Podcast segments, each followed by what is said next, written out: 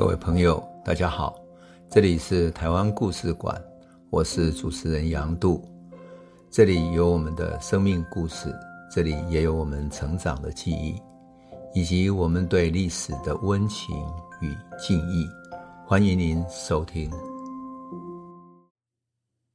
各位朋友，大家好，我们上一集谈到了日本要开发台湾山地林业，所以必须。了解原住民的生态跟生活，可是开发山地林业，然后把日本所以为的文明的次序带进去之后，就整个改变了赛德克族的生活方式了。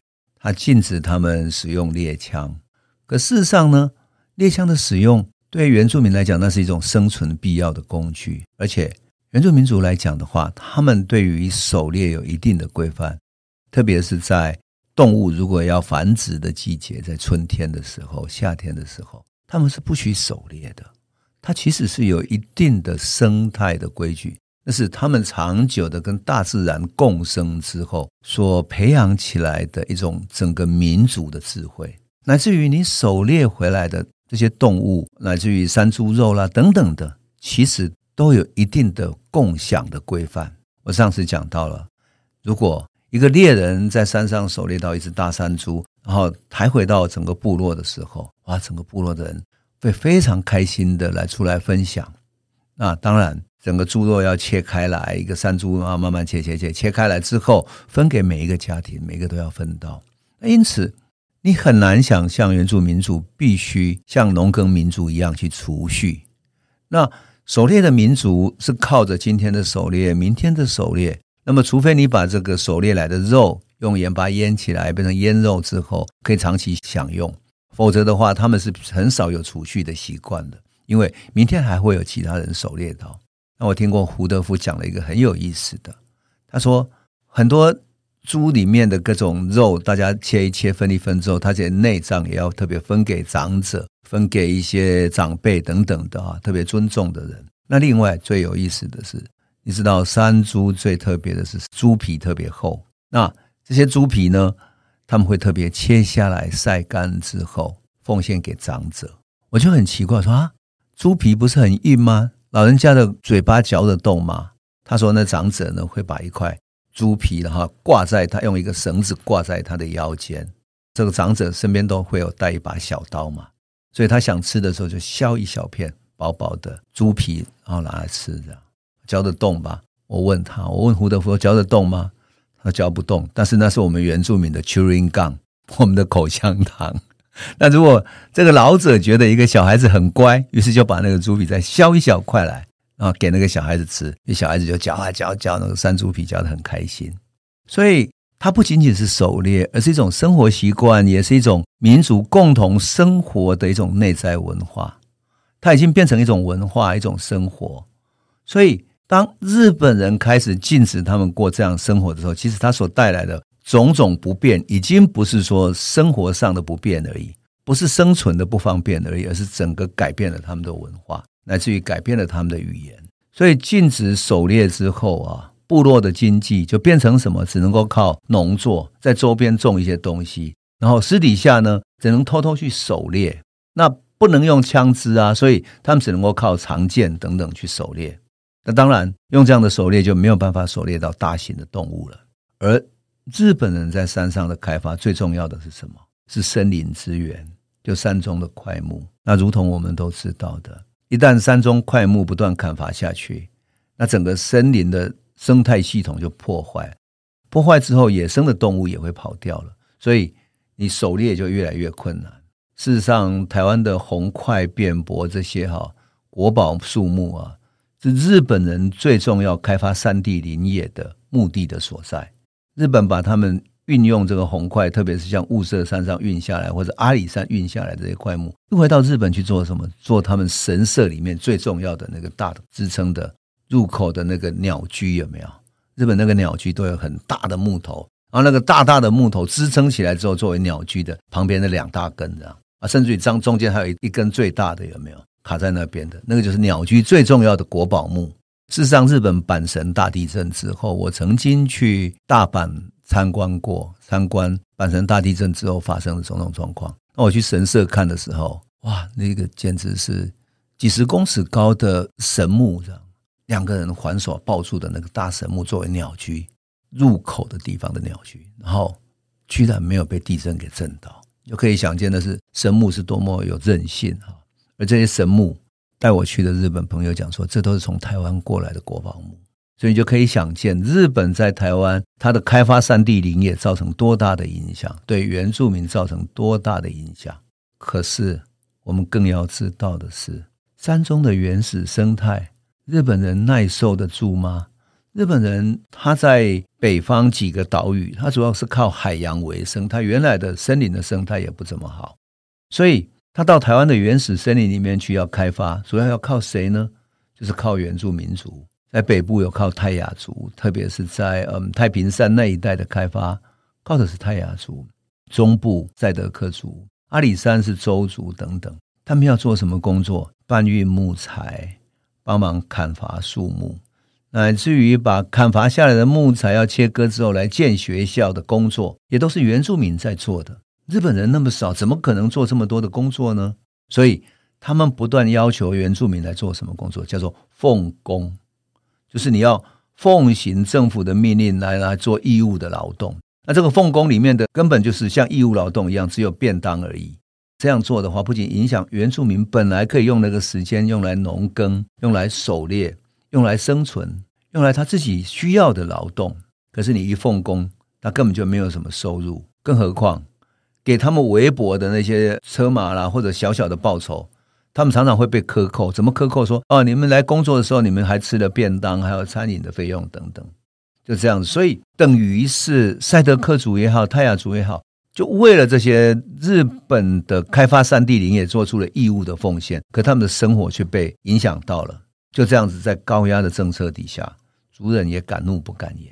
那另外一个更根本性的冲突哦，我必须讲一下，来自于族群的通婚。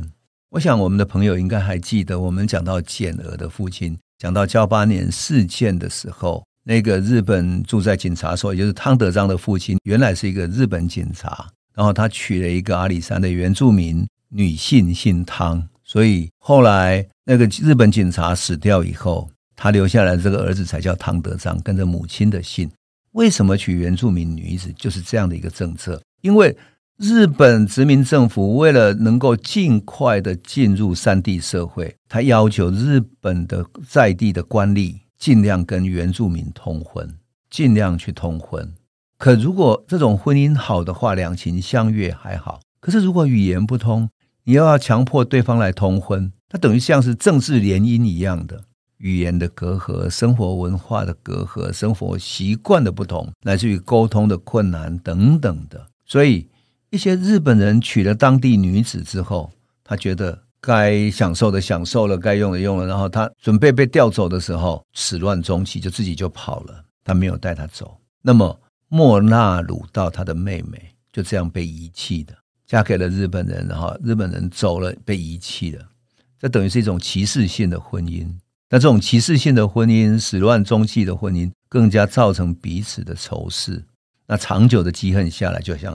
累积一种火药一样，只要一点点火柴，就很快把它点燃了。当然，点燃这个事件的原因，还是要有一个爆发点嘛。这个爆发点来自哪里呢？来自于敬酒。我们都知道，在原住民里面，喝酒是有它的仪式性的。我记得以前跟胡德夫啊、跟莫那能啊他们在一起喝酒的时候，他有一个共同的仪式。我们开始喝酒之前，会把酒倒入杯子，然后他会用他的手指头去沾酒。然后对着天空弹指，第一个弹指它是敬天，第二个弹指是敬地，然后第三个弹指对着平面的空中弹出去是敬他的祖灵，天地和他的祖灵，这就是他的仪式。喝酒不仅仅是喝酒，在喝酒之前，你还有一个对天地以及祖灵的敬意，所以喝酒是一个重要的仪式，也是一个很重要的民间的社交。可是十月七号那一天发生在马赫坡有一场婚礼啊就发生了冲突。这场婚礼里面呢，是当地日本驻警察叫吉村克己这个巡查，他跟他的同事路过了这个婚礼的当地，然后原住民就很好客啊，说：“哎呀，来呀，来呀，来呀，你终于来嘛，参加婚礼嘛，进来顺便喝一杯吧。”我们都很习惯这样嘛。我们在喝的时候，你来来过来来喝一杯吧，顺便庆祝一下。特别在婚礼的时候嘛，这个时候莫那鲁道的长子叫达多莫那哈，他很好意就过来敬酒。那当然这是习俗里面是对客人表示敬意嘛，就拿一杯酒给他，然后向他敬酒。想不到呢。被吉村用什么理由拒绝呢？他说：“哎呀，我讨厌那个不洁的宴席。用日本话讲，我讨厌那个很不洁的宴席，就是不干净的宴席。不仅仅是这样子哦，吉村还挥手甩开达多莫那的这个想要拉住他的那个手，因为他本来是为了好意想要拉他进来喝酒嘛。他把他手甩开，好像他跟那个宴席一样都是不洁之物这样。在原住民文化里面，他的语言。”跟他的动作其实已经是一种侮辱了，这样。那事实上，坦白讲啊，那种什么叫不洁的宴席呢？我特别要讲一下，因为我曾经去过阿美族的静浦部落那边，哈，在花莲的呃秀姑峦溪出海口那里，我参加了他们的丰年祭，跟他们一起在那里跳舞。那完了之后呢，晚上我们一起吃饭，在吃饭的时候，他们端出来一锅黑黑的。一大碗的像大脸盆似的黑色的汤，我想说这是什么东西呢？他说这是我们煮那个毛蟹的汁，他说特别营养，特别丰富。这样我们大家一起分享着喝，怎么喝呢？他以这个大碗公账，然后大家轮流传送着喝，这个喝几口再拿给我，我再传给下一个。那等于是大家在分享。然后因为我跳了一个晚上的舞嘛，所以肚子饿了。我说：“哎，有没有饭呢？”哦，饭在桌子底下。桌子底下是什么？你自己要手下去握住那个饭，然后自己把它握成一团之后拿起来吃，那就是他的习俗。对于这个日本警察来讲，他觉得那是不洁的宴席；可是对于原住民来讲，那就是他的生活习俗。他生活习俗里面曾经知道说毛蟹的汁有什么样的营养，毛蟹的肉回头就端出来一大盘的。然后白饭是这样吃的，所以那是一种生活的习俗，而不是解不解的问题。解不解的认知其实就是一种文化上的认知。可是他这样的说法，其实就是一种很大的侮辱了。那更过分的是什么呢？他还拿出警棍，直接去殴打达多要敬酒的手。结果达多的手被打到之后，他就很愤怒，开始拉扯起来了。到最后两边就互相打斗，中间两个人都挂彩了。那事后。莫那鲁道就率着族人跟达多一起去向吉村道歉哦，两边吵完架了，甚至于这本来是达多的不礼貌，可是莫那鲁道为了表示道歉，还带着他自己的族人，还有达多他自己的孩子，还带着酒，就表示道歉的意思，去跟吉村道歉。可是吉村不但不接受，还扬言说：“哼，你们对我这样子，你们是对我反抗，还两个互相殴打，我要往上报上去，跟我拉拉扯扯的。”事实上，这个在原住民的礼节里面哈，是很慎重的一种表示，因为是部落的长老带着所有的族人，带着当事人来道歉，这是很慎重的表示了。我们都知道，在凯达格兰族也好，在赛德克族也好，他们两族之间，长老对长老要讨论事情的时候，是要把事情解决的。可是他们没有，就这样子没有接受。当然，如果通报上去的话，达多会变成什么是殴打警察。他是一个很重的罪，他去坐牢。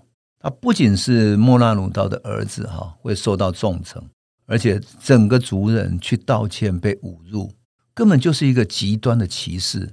他等于是不把赛德克族当人来看待，这种态度当然激起莫那鲁道极大的愤怒。他决定好，我要起来反抗他。可是他毕竟不是一个冲动的人，莫那鲁道可不是一个普通的人。早年他是雾社的头目之外，他也曾经受邀请哦，因为日本为了拉拢各个原住民的社啊，所以呢邀请他们到日本去做参观访问。他曾经受邀到日本东京去，看到日本的社会生活、社会制度。那本来哈，台湾总督府是希望这样子来吸引原住民对日本的文明有一种认同，但是莫那鲁道在日本所看见的。是什么呢？他看到日本警察是这么文明的对待他的老百姓，客客气气的维护社会的秩序，而不是像日本警察在原住民部落那样那么野蛮的、蛮横的、粗暴的对付老百姓。所以他在一九二零年到一九二五年两度哦，曾经参与想要反抗的计划，但是他被视为是对日本怀有敌意的头目，所以受到监视，再加上他在当地有很高的威望哈，所以日本人天天在监视着他，他也没有办法。可这一次没有办法了，他带领的所有族人同时受到日本的侮辱。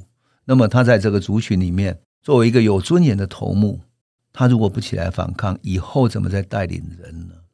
可是这个善战的民族，他已经知道说这是一场很绝望的战争，所以。莫那鲁道对附近的十一个部落进行游说，到最后呢，有六个部落来参与，是赛德克族的雾社群，他的马赫坡社，还有塔罗湾社，还有坡阿伦社、斯库社以及和歌社，还有罗多夫社等等。各社里面人口最多的是巴兰社，可是巴兰社的头目反对，所以他没有参与起义。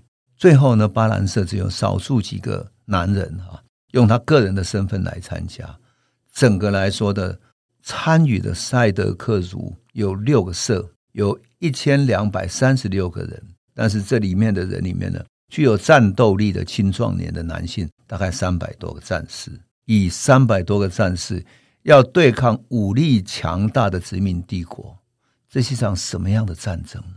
这是一场多么绝望而又奋起，到最后逼得到最后不得不起来作战的战争呢？可是他们还是站出来了。那么这场战争是怎么战斗的？是怎么做打到底的？到最后会什么样的结果呢？我们这一集先讲到这里，下一集再来继续为你诉说。这里是台湾故事馆 Podcast，我们每周一、周五会固定更新。新的台湾故事，请随时关注台湾故事馆粉丝页，按赞并分享。最后，我们工商放送一下：若你对本节目有兴趣，可以购买纸本的《有温度的台湾史》，更方便您阅读。